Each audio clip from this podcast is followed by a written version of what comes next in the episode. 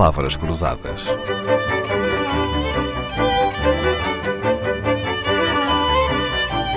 Porque quase tudo é uma questão de semântica. Já vai em pelo menos cinco edições o livro de Jaime Nogueira Pinto chamado O Islão e o Ocidente, a Grande Discórdia. Jaime Nogueira Pinto é um estudioso da política e não é coincidência que também se interesse por religião. Talvez não haja outro fenómeno social tão parecido com a política como a religião. Jaime Nogueira Pinto pediu-me que eu tratasse pelo seu nome próprio, dispensando os títulos académicos. Sim, senhora.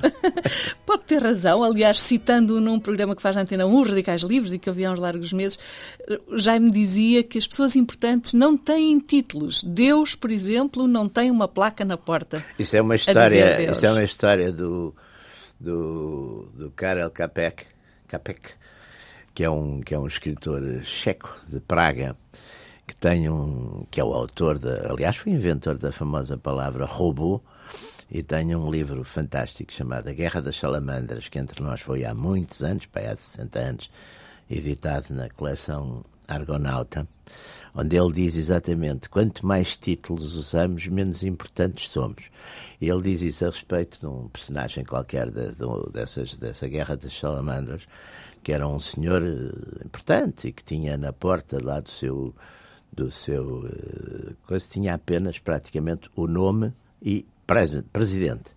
Ele dizia, o pai dele, que era um homem, enfim, mais modesto, tinha na, exatamente na mesma empresa uh, tudo o que fazia, todos os serviços que prestava, etc. E depois ele faz essa reflexão. quem é, quanto mais importante se é, menos títulos ou menos coisas precisamos. E diz o próprio Deus, desconfio, no céu não tem placa nenhuma na sua porta, toda a gente sabe. Sabe que lá está. E eu, por exemplo, eh, tive, eh, passei uma vez por uma, uma situação dessas com, com António Champalimau. Uh, estávamos aqui há bocadinho a olhar para, para, para quem, a biografia. aliás, escreveu um exatamente, livro fiz uma biografia, exatamente. Com António Champalimau, gostava-se a discutir, já não sei, num conselho, onde é que se sentavam. Onde é que se sentavam?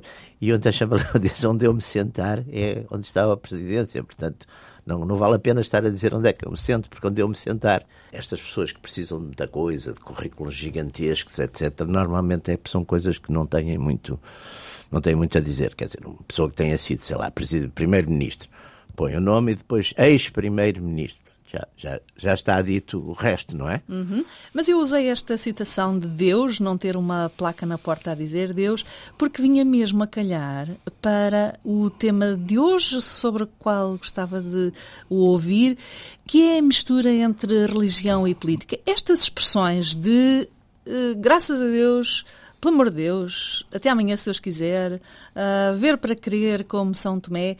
Acha que os políticos uh, podem usar estas expressões ou devem fugir delas como o diabo da cruz? Adalina, eu acho que essas expressões são expressões usadas correntemente, depende das gerações. Eu, por exemplo, digo muito uh, o até amanhã, se Deus quiser, digo isso muito, até amanhã, se Deus quiser. O que eu acho que há na política, que tem muito, vem muita religião, sobretudo na, na área na área, na área cristã, não é?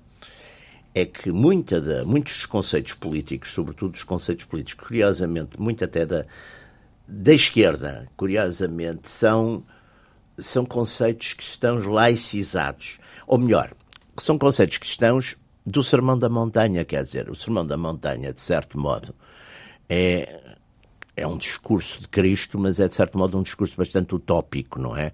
Porque no fundo pressupõe um mundo em que todos somos bons, em que todos somos uh, iguais, em que todos somos de certo modo justos, equilibrados, todos damos, oferecemos a, a face para a segunda befatada, etc. Ora bem, isso de facto seria um mundo ideal, não é?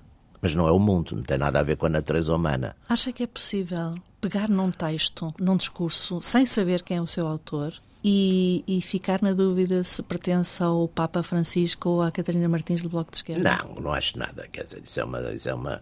Aliás, costumava sempre dizer, quando, com essas discussões, de, quando se quer misturar essas coisas, eu dizia: os comunistas também gostam das mães, não é? Os comunistas também gostam dos filhos. Gostam das mães, quando as pessoas dizem comem criancinhas ao pequeno almoço. Não, não comem criancinhas ao pequeno almoço. Uh, gostam de... Quer dizer, os afetos de, das pessoas, não é?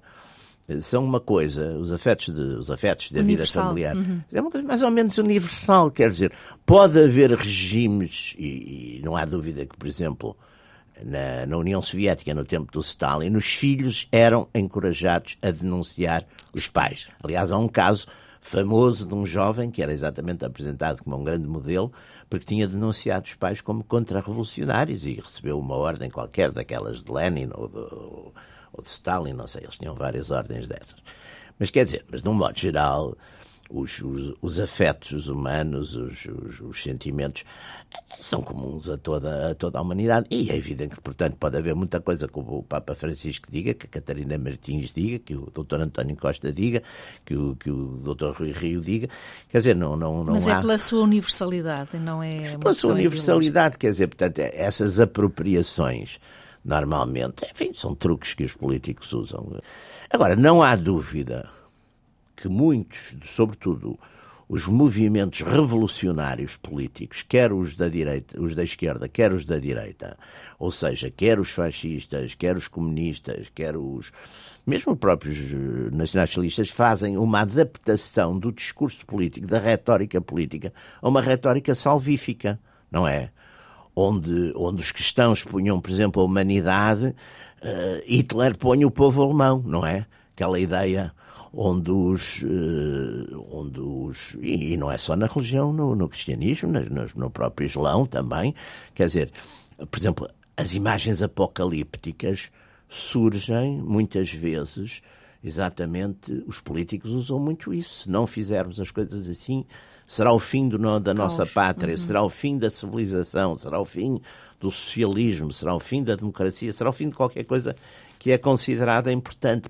Essa que estava a contar do, do, do, do ver para crer.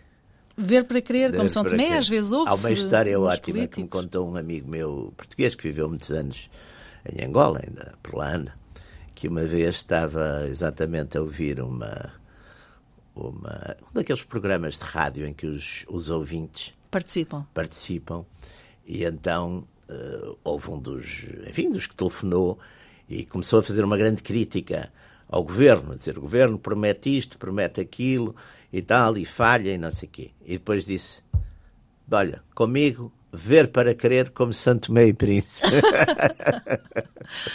E eu conheci um político republicano e laico que dizia: Graças a Deus sou ateu. Política e religião são temas sensíveis e foi disto que falámos hoje com Jaime Nogueira Pinto. Prometemos regressar amanhã com outro tema. Palavras Cruzadas, um programa de Dalila Carvalho.